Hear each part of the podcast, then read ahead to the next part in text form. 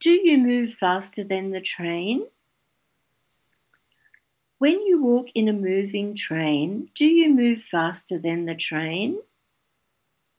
If we want to answer this question, we must know which direction you are walking. If you are walking in the direction that the train is going, the answer to this question is yes, you are walking faster than the train. But if you are walking from the front of the train to the back, you are moving slower than the train.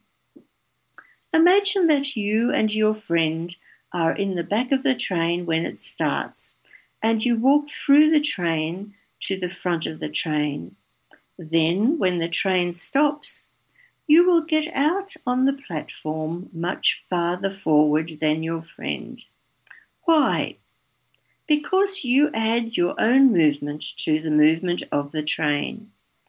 The earth is moving too, and if the train is moving on the earth in the same direction as the earth is moving, then the train is moving faster than the earth.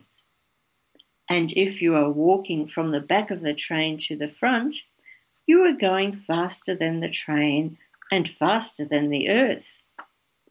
And if a fly is walking across your cheek from your ear to your nose, it is going faster than you or the train or the earth.